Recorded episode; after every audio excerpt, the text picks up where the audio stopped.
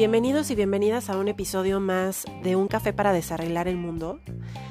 Eh, espero que ya se hayan servido su cafecito. Por favor, vayan por lo que quieran tomar para que nos sentemos a echar el chal sobre este tema de hoy que está genial, me encanta, porque además soy experta. Quiero que sepan que aquí sí sé de lo que les voy a hablar. Me pasa todo el tiempo. Yo soy de las personas que creen que lo que te dices tiene un poder brutal sobre lo que desarrollas en ti. ¿Ok? Imagínate lo que piensas de ti. Imagínate qué impacto y qué poder tiene sobre ti, tu entorno, lo que tú mismo te, dices y lo que piensas sobre ti. Entonces hoy vamos a hablar de un tema que em, pues nació o se dio o sucede al episodio anterior en donde yo les platicaba de los nuevos comienzos y de cómo es que cuando ya estás en la punta del risco y te vas a aventar, empiezan a sucederte todas estas dudas, todas estas sombras, creencias, ideas imaginarias, historias que te creas en tu cabeza sobre las posibilidades. Y fíjense que esto parte, por supuesto, de la idea que tenemos de éxito y de fracaso todo aquello que nos impide o que nos permite tomar una decisión respecto a cualquier situación en la vida está 100% definido por nuestra idea de éxito y nuestra idea de fracaso. Entonces, ¿qué pasa que si yo eh, soy una persona insegura o soy una persona que ya ha tenido experiencias anteriores en donde voy a repetir lo mismo, ya sé qué me va a pasar, entonces mejor no lo hago? Y mejor me detengo y mejor me contengo de tomar esta decisión o busco cualquier pinche pretexto para no hacerlo, que eso es como lo típico. Ay.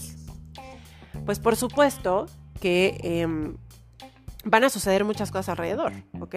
Y va, va, va a tener un impacto muy fuerte sobre lo que vayas a terminar haciendo. Yo les quiero hacer tres preguntas para entrar de lleno con el tema y explicarles de qué vamos a hablar.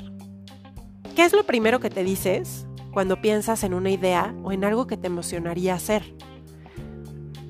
Eso es una premisa básica para eh, pues saber cómo te estás tratando, saber qué tan, qué tan capaz te sientes de hacer algo. Segunda, ¿cuántas veces has postergado algún proyecto? Porque según tú, según lo que crees, según cómo te han educado, según lo que has experimentado en tu vida, no es lo suficientemente bueno o perfecto. ¿Y cuántas veces te has dicho a ti mismo que no vas a poder, que estás loco, que no mames, que cómo se te ocurre, que esto no es lo tuyo, que mejoras otra cosa, etc, etc, etc. ¿Ok? Todos esos prejuicios, todas esas etiquetas que nos ponemos. Y a lo que voy es que muchas veces, bueno, muchas, casi todas, el peor enemigo está en nuestra cabeza. El peor enemigo vive adentro de nosotros y nos habla y nos dice y nos cuestiona y nos recuerda experiencias y entonces nosotros vamos por la vida en un momento pleno de felicidad y es esta vocecita interna que te hace decir o que te hace preguntarte ¿y en qué momento va a valer madre todo? ¿Se acuerdan que en el primer episodio yo les decía, estamos tan poco acostumbrados a la felicidad? Es triste, pero es realidad. A mí me pasa que estoy en un momento de plenitud, de paz total en mi vida. Y como que me llega una angustia una ansiedad de, ok, ¿qué está pasando? Algo va a pasar. Pues esto no es posible. Y es como cuando estás contemplando la playa y se empieza a ir el mar y se empieza a ir el mar y se empieza a ir el mar y entonces empiezas a decir, oye, no, es que algo está mal.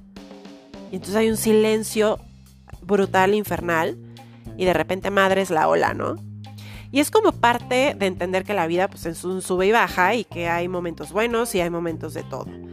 Entonces, em, en este episodio quiero hablar de lo que es el convertirte en tu peor enemigo a partir del autosabotaje. Hay un término psicológico que es el autosabotaje y hay una, una definición también para esto que es la tendencia a obstaculizar por nosotros mismos la consecución de nuestras metas, nuestros objetivos y nuestros logros por medio, chequense esto, de la automanipulación inconsciente. Es decir, nosotros mismos nos damos el balazo en el pie, nosotros mismos nos contamos nuestras historias, nos hacemos nuestras chaquetas mentales sobre lo que no podemos hacer, sobre lo que somos incapaces, sobre los miedos, sobre las dudas, lo que no nos va a salir bien. Y yo les decía que soy experta porque yo soy de las personas de verdad que cuando van a dar un paso, el que sea, ¿eh? Y es hiper exhaustivo. Empiezo yo en mi cabeza a decir, oye, pero si hago esto, ¿qué puede pasar? Ah, pues puede pasar A y B. Y si pasa A, ¿qué pasa? Ah, pues puede pasar A y B y C. Y si pasa B, entonces A, B, C y D. Y así estoy. Y entonces voy creando un mapa mental muy, muy loco y muy freaky en mi cabeza. Y termino diciendo, no, qué hueva, sabes que va Y lo borro y a la fregada y ya no hice nada. Eso es parte del autosabotaje. Te confronta con tus inseguridades, con tus incapacidades, incluso hasta con la pereza y la desidia. O sea, esas personas que, nos cuesta trabajo tomar decisiones, imagínense que encima de todo eso tenemos que lidiar con, con el autosabotaje que, que aparte aparece cuando según nosotros ya estamos mega listos para tomar una decisión. Tiene que ver eso, o sea, tiene que ver directamente con cualquier decisión que vamos a tomar en nuestra vida y hay muchísimos escenarios, desde los más mundanos hasta los más complejos, en donde aparece eh, tu yo enemigo tratando de impedir que hagas lo que quieres hacer. Tiene sus cosas buenas, tiene sus cosas no tan buenas, porque también nos hace tener un poco de sensatez, ¿no? Y, decir, oye, tranqui, o sea, sí, qué chido quieras hacer todo esto, pero aguanta, prepárate más, tómate tu tiempo, piensa bien las cosas. A mí no saben ese tema cómo me conflictó, porque yo soy de las que toma decisiones rápido. A mí me desespera mucho eh, este, esperar. Entonces, yo, por ejemplo, para cualquier tema de, eh, oye, vamos a, mudarnos juntos, ¿no? Y entonces ya vi tres departamentos y yo ya sé cuál quiero, ya para qué sigo buscando. Y entonces ya, ya quiero ese. En cambio, Cristian es como de, no, es que hay que ver y tranqui, vamos a ver con calma, no sé qué, híjole, yo ya estoy de que me hierve la sangre por tomar una decisión. Entonces sí es verdad que esa vocecita interna, muchas veces nuestro enemigo se convierte en nuestro amigo, pero sí hay que detectar en qué momentos es autosabotaje y en qué momentos sí está siendo precavido, ¿no? Porque son dos cosas totalmente diferentes. Y ahí les va algo que, escuché recientemente de un psicólogo que decía que nuestro cerebro sabe que desarrollar un nuevo conocimiento, una nueva actividad, nuevos hábitos, eh, cualquier cosa desconocida que nunca antes nuestro cerebro eh, haya registrado, implica un desgaste bastante fuerte, muy severo de energía. Entonces, la primera reacción ante ese escenario, esa situación o decisión o fantasía o idea o plan, va a ser una alerta sin duda. ¿Y qué creen? Que ahí es cuando el autosabotaje dice, de aquí soy, quítense con permiso, Dije que me iba a levantar a las 7 de la mañana. Puse mi alarma desde las 5 y media, 5 y media, 6, 6 y media, 7 de la mañana. Abro los ojos y digo, ay no, no, no, no, no. Si me levanto a las 8, no hay pedo, alcanzo perfecto a hacer todo lo que tengo que hacer. Por más que me repetí la noche anterior, no a las 7, a las 7, a las 7, llega el momento y con esa facilidad, con esa hueva, porque ahí sí tengo que decir que es por hueva, no es porque no tengas la capacidad de levantarte temprano, y se te hace muy fácil descartar. Y se te hace muy fácil aplazar. Hacerte ideas en tu cabeza sobre alguna situación, que era lo que yo les decía. Por ejemplo, ahí les va. Esta me encanta. Vas a tener una plática incómoda con alguien sabes que se va a poner tenso el tema o el asunto del momento y estás duda y duda y dándole vueltas y estás como haciéndote mil ideas, ¿no? De lo que podría suceder, de lo que no va a suceder, de lo que puede ser. Y entonces hay dos opciones, o te avientas y lo haces y venga lo que venga, o de plano es tan fuerte tu inseguridad y tan fuerte tu eh, miedo a fracasar o miedo a la incertidumbre que prefieres no hacer nada y entonces que las cosas sigan normal, como siempre. Y hay un ejemplo que me encanta porque creo que eh, muchos de los que tenemos pareja o que hemos tenido pareja nos pasa. Hay una bronca, hay una discusión, eh, nos enojamos, nos molestamos y tú estás con el orgullo ante ti y entonces llega fulano o fulana y, te dicen, oye amor, ya sorry, ¿no? O sea, ya hay que darle vuelta a esto. La neta no está chido que estemos enojados. yo te pido disculpas por lo que me toca, eh, pero como que ya vamos a, relajarnos un chingo. Y tú por dentro estás, y tú por dentro, y yo levanto la manita porque, híjole, sí, sí lo he aplicado y es horrible. Estás así de, no mames, o sea, ¿cómo crees, güey? ¿Con esto? No, no, pues tú crees que así de fácil esto va a pasar, no, hombre, para nada. Vamos a hacerla de pedo, güey. Vamos a armar un pedo, segundo round, venga con todo. Y entonces, tú mismo en tu mente o tú misma en tu mente estás creándote esta historia o esta fantasía o este hábito mal, hábito por supuesto, de querer estar en el conflicto. Y eso es parte del autosabotaje. Algo dentro de ti, por supuesto, que está diciendo, güey, qué, qué chingón, ¿no? Qué buen pedo que vino y se acercó y está aventándome todo este speech maravilloso de amor. Y hay una parte de ti que está, no, no, venga, o sea, no te dejes, esto no se va a terminar aquí.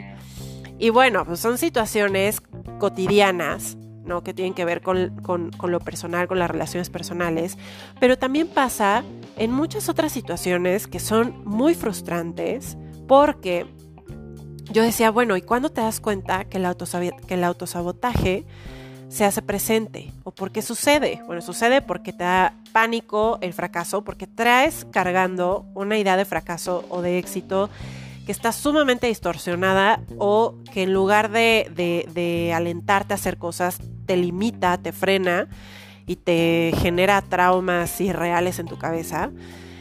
Y su objetivo, o sea, el objetivo siempre va a ser mantenerte en la zona de confort.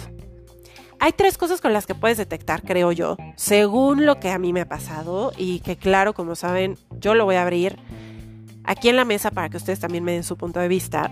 La primera es que sí se relaciona directamente con eh, miedo, duda, con emociones y pensamientos destructivos o negativos. Dos, que se crea un mecanismo a niveles tan profundos en nuestra mente que nos convence de que es real todo aquello que decimos que no podemos hacer. O sea, nos contamos la historia en nuestra cabeza, pero peor todavía es que nos creemos esa historia y tomamos decisiones de acuerdo a eso. Y entonces, que es la tercera, vienen momentos de contradicción. ¿Qué pasa cuando yo estaba en la universidad? Me tocó a ver a muchos compañeros claudicar de la carrera a la mitad. Y era, de verdad les generaba un conflicto interno tremendo porque lo primero que decían era, mis papás me van a matar. Y entonces, imagínense todo lo que hay detrás de un mis papás me van a matar porque estoy decidiendo qué voy a hacer el resto de mi vida y no me gusta esto. Em, esos momentos de contradicción muy fuertes también son una señal cañoncísima de autosabotaje, de que te estás contando historias o que tú mismo estás eh, eh, reprimiendo o conteniendo cosas que quieres hacer y no haces. Y quiero cerrar con una frase matadora que seguramente va a desembocar en otro de los episodios que quiero hacer sobre temas de conceptos y creencias y cómo vamos concibiendo la vida a lo largo de nuestra, del tiempo. Es que se siente mejor tomar el control de nuestro propio fracaso en lugar de cederlo a alguien más o a una situación fuera de nosotros. Entonces, ese miedo a fracasar es tan. Em, juega un papel tan importante en nuestra vida que todo lo que hacemos o dejamos de hacer gira alrededor de eso. Yo se los decía al principio. Todas las decisiones que tomamos en la vida traen cargando esa idea o concepto que, tenemos del fracaso y del éxito. En todo, ¿eh? O sea, en el amor, en el trabajo, en el dinero, en la familia, en la amistad, en las relaciones sociales, en todo, de verdad, no se imaginan. Entonces, em, vamos, vamos como, como reflexionando en esto que les estoy platicando. Me encantaría que me dejaran sus comentarios, sus puntos de vista. Y sin duda, vamos a tocar este tema más adelante de por qué creemos que no merecemos las cosas, cuál es nuestro, nuestra idea o concepto de fracaso, nuestra definición de fracaso nuestra definición de éxito y cómo ha impactado eso en nuestra vida a lo largo del tiempo. Entonces va a estar muy bueno. Ya saben que me pueden escribir. No les dejé la vez pasada mis redes sociales, pero es arroba María Melier en todos lados. En Twitter, en Instagram, en Facebook, en mi página de Facebook también María Melier. Entonces ahí nos vemos, estamos en contacto. Muchas gracias por tomarse estos 15 minutos. Nuevamente, disfruten mucho su día, les mando toda la buena vibra, mucho amor para todos y nos escuchamos la próxima vez. Gracias.